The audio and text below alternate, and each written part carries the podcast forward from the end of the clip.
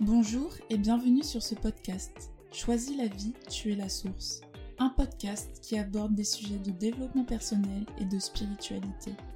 Je m'appelle Laetitia, artiste qui crée sa vie, et je vous donne rendez-vous chaque dimanche afin de mettre en lumière certains questionnements, concepts, croyances, vécus ou expériences de vie grâce à l'introspection et à la connexion au soi profond, car tu es la source.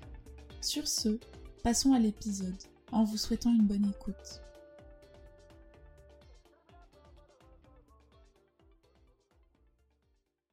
Bonjour et bienvenue sur ce nouvel épisode de podcast. J'espère que vous allez bien. Personnellement, je me porte très bien.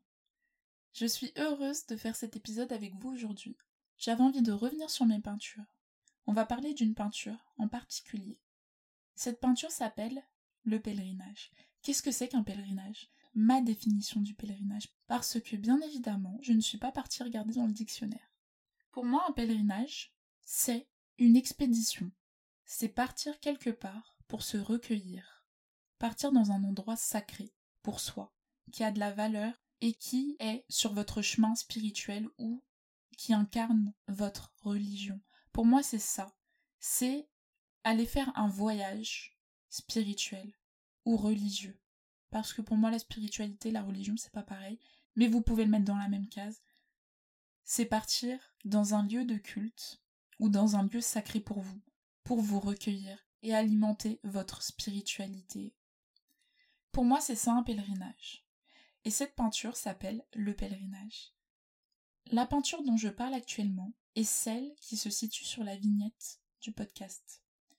On va commencer par une description purement factuelle. Vous pouvez observer des femmes nues, sans visage, dans un champ, avec le ciel bleu, les nuages, de l'herbe, sur ce qui semble être des champignons, avec une forme phallique. En effet, vous n'êtes pas fou, vous voyez bien.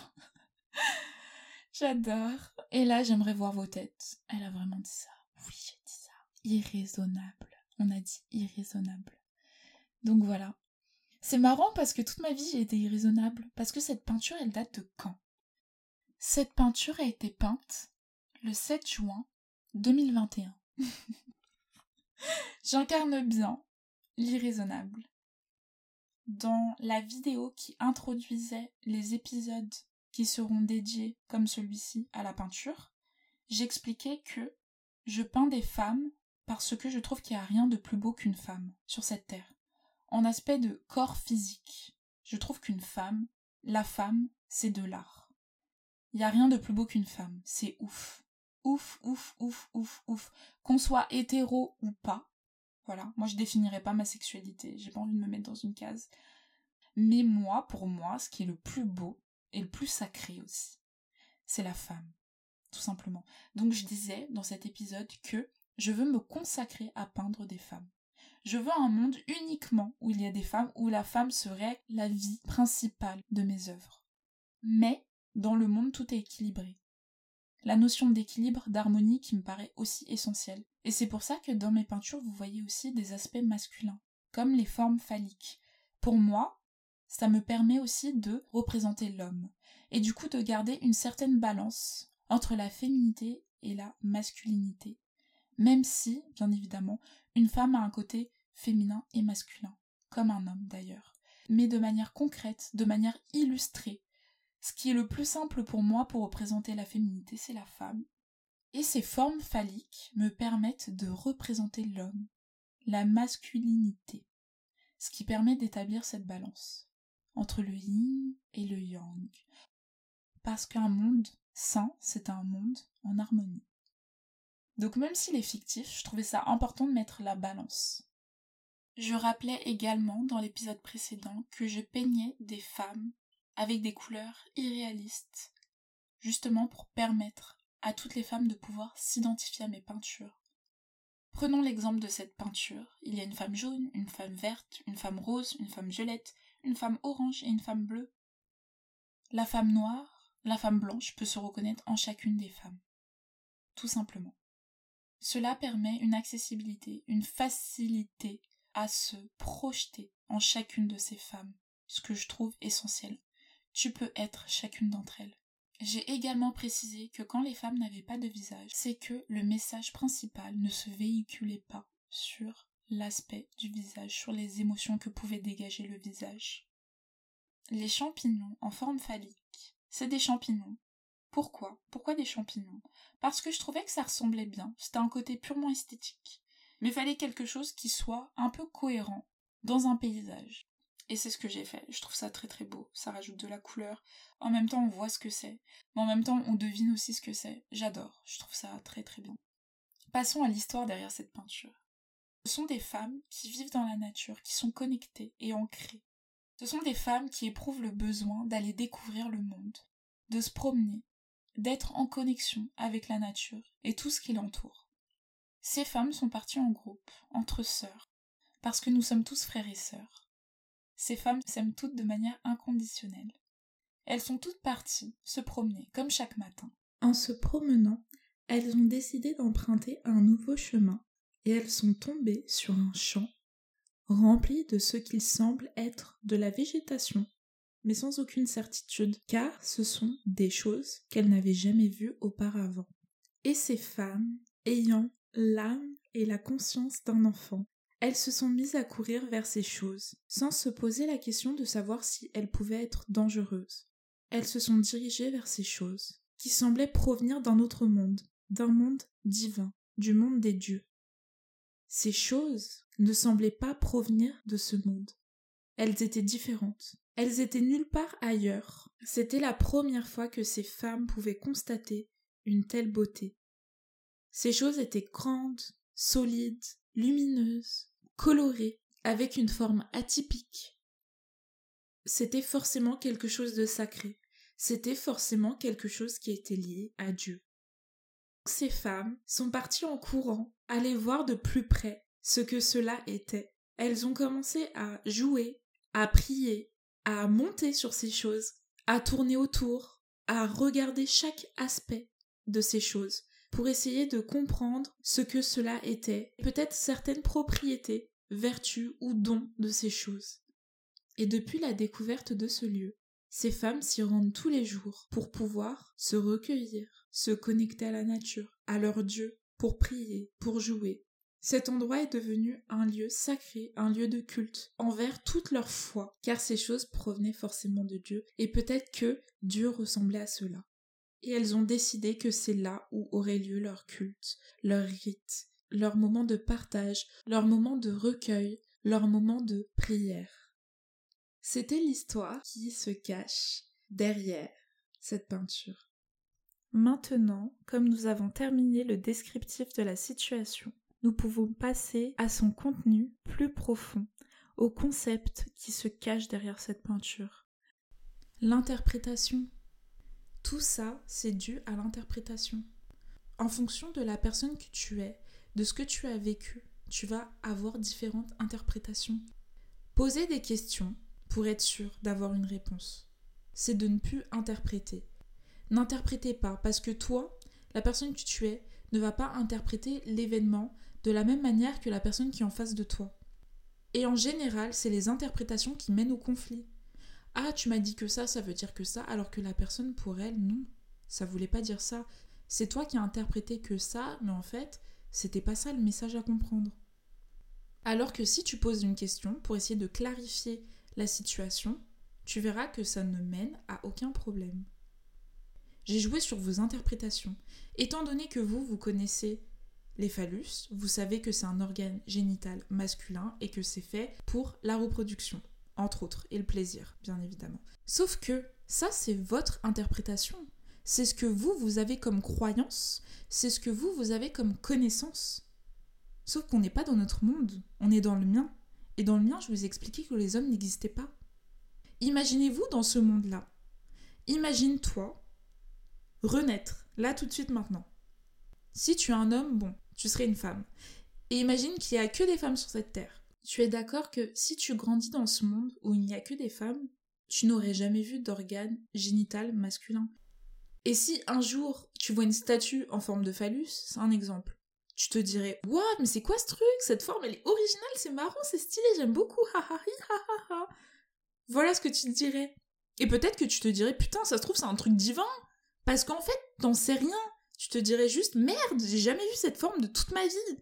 Et voilà, quand tu te mets à la place de ces femmes, c'est ce qui se passe. Donc tes interprétations, tu les gardes pour ton monde. Quand tu regardes mes peintures, t'essayes de te mettre à la place de ces femmes. Et ces femmes, elles ne connaissent pas de phallus. Toi, tu sais que c'est des phallus, elles, elles ne savent pas que c'est des phallus. Et pour elles, ça vient du divin, parce que ça n'existe nulle part ailleurs. C'est la première fois sur cette terre qu'elles voient ça. Elles n'ont jamais vu ça, alors que tous les jours de leur vie, elles se promènent. C'est ça le truc. Interprétation, en fonction de ton monde. D'une culture à une autre, quand tu voyages, les choses sont différentes. Les phallus, dans des pays, c'est hyper sacré. C'est la fécondité, il y a des statues, ça, c'est vénéré c'est sacré. Alors que nous, peut-être en France, tu vas voir ça, mais ça va être de façon ludique. C'est pour nos beaux etc. Alors que dans des pays, c'est vraiment, c'est des statues, des statuettes sacrées. Et faut pas blaguer avec, c'est des dieux, c'est des divinités, etc. C'est pour te montrer à quel point tes interprétations se basent sur ta culture, sur la personne que tu es, sur ce que tu as vécu. D'un pays à un autre, d'une culture à une autre, les choses diffèrent. Et tu ne peux pas te permettre de te baser sur ce que tu sais, parce que tu sais rien, en fait. Tu sais rien. Et c'est à partir du moment où on comprend qu'on ne sait rien qu'on peut apprendre. À partir du moment où tu acceptes que tu ne sais pas, tu apprends. Car si tu pars du principe que tu sais, tu n'apprends plus. Ah non, mais oui, mais moi je sais. Ah non, mais oui, mais moi je sais. Non. Même si tu sais, je t'invite à dire que tu ne sais pas. Comme ça, tu auras quatre explications différentes. Tu auras quatre points de vue différents. Tu auras quatre maîtres différents, parce que toute personne est un maître pour toi, toute personne dans cette vie, même les enfants. Donc laissez la parole aux enfants et arrêtez de dire aux enfants de se taire quand les adultes parlent bon sang, bonsoir. Ça, ça m'énerve parce que les enfants, ils sont une source infinie de connaissances, d'authenticité. Ils ont un esprit clair, open mind. Genre, ils sont, je sais pas comment vous expliquer, mais même, ils sont limite clairvoyants, en fait. Les enfants, bon, ça c'est connu, mais les enfants, ils ont un regard, un accès à un monde auquel nous, en tant qu'adultes, nous n'avons pas accès parce que nous avons été domestiqués. La domestication. Bon, ça c'est les Toltecs, c'est encore autre chose. On nous a appris des choses et on nous a formatés à réfléchir de telle ou telle manière, alors que les enfants, ils ont un esprit pur ont plus conscience de ce qui se passe sans filtre, alors que nous, on a été programmés et nous avons plein de filtres. Et ça, c'est ouf. Donc, s'il vous plaît, laissez la parole aux enfants. S'il vous plaît. J'ai divagué, mais pour moi, c'était très très important. Donc, cette peinture, elle se repose énormément sur l'interprétation. Je voulais me foutre de vous. Ah ouais Donc, eux, ils regardent avec leurs yeux, bah, je vais leur montrer qu'avec ces yeux, on se trompe. Des fois, faut regarder avec le cœur, faut regarder avec l'âme, faut sentir les choses. Les yeux ne donnent qu'une partie de l'information. C'est hyper important. Les yeux ne donnent qu'une partie de l'information. Comme exemple que j'aime bien donner, c'est que, imagine un grand cube en face de toi, avec plusieurs phases. Du côté où tu te situes, tu arrives à percevoir deux phases du cube. Tu arrives à apercevoir une phase rouge et une phase jaune. Et toi, tu t'exprimes à tout le monde en pensant avoir la vérité absolue. J'ai vu les faces du cube, elles sont rouges et jaunes, elles sont rouges et jaunes. Et la personne de l'autre côté te dit, mais non, elles sont vertes et bleues. Et toi, tu vas dire, mais non, je vois bien avec mes yeux, elles sont rouges et jaunes. Et la personne te dit, mais moi aussi je vois avec mes yeux, elles sont bleues et vertes. Mais la vérité, c'est que, en effet, si tu allais de l'autre côté du cube, tu allais voir que il y avait du bleu et du vert. Je te laisse méditer là-dessus. La vérité, c'est que, avec tes yeux, tu perçois qu'une partie de l'information.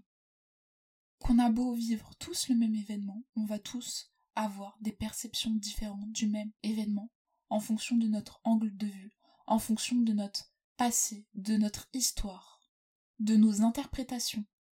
Et j'aimerais te dire, c'est encore plus profond, hein, c'est très profond, c'est encore plus profond. J'aimerais te dire que la vérité est subjective. La vérité est subjective. Parce qu'au final, les deux avaient raison.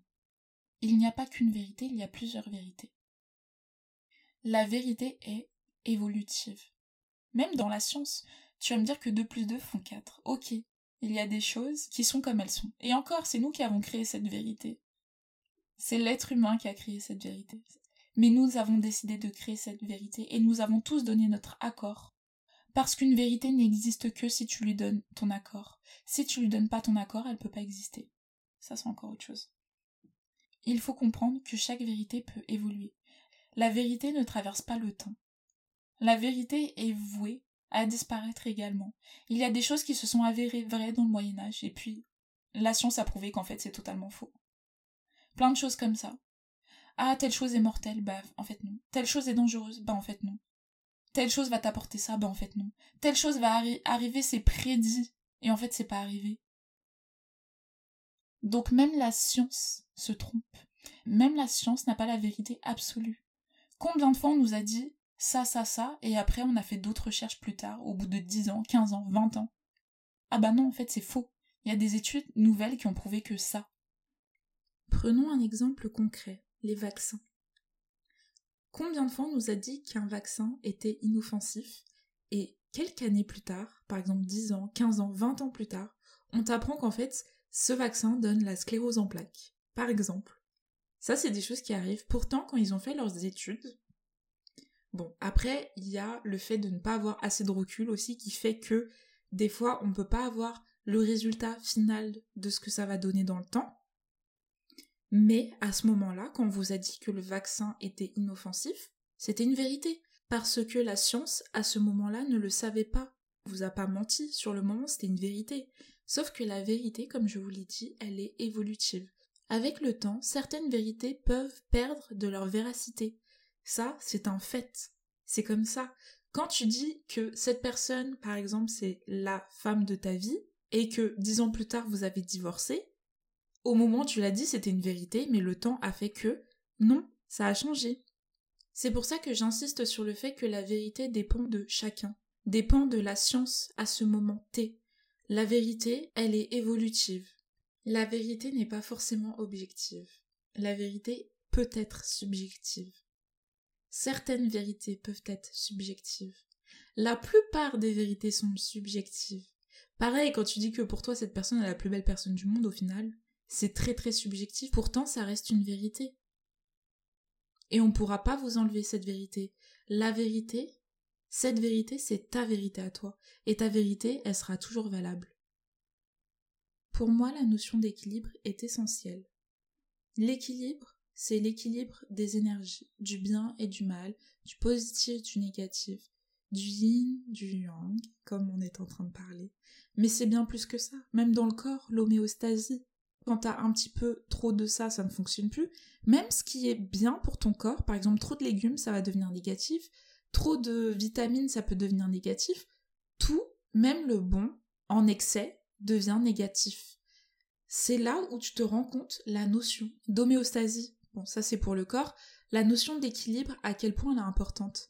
Pour moi, la notion d'équilibre, elle est essentielle dans ce monde. L'équilibre des chakras, la lune, l'eau dans notre corps, on n'est pratiquement que composé d'eau. Et en fait, il faut une balance au niveau du corps, au niveau de la matière, de tout ce qui nous entoure, au niveau de l'énergie, de l'énergétique, comme je vous parlais des chakras, l'équilibre, l'harmonie, c'est une notion qui est plus qu'importante assez importante pour que je puisse la représenter dans mes peintures.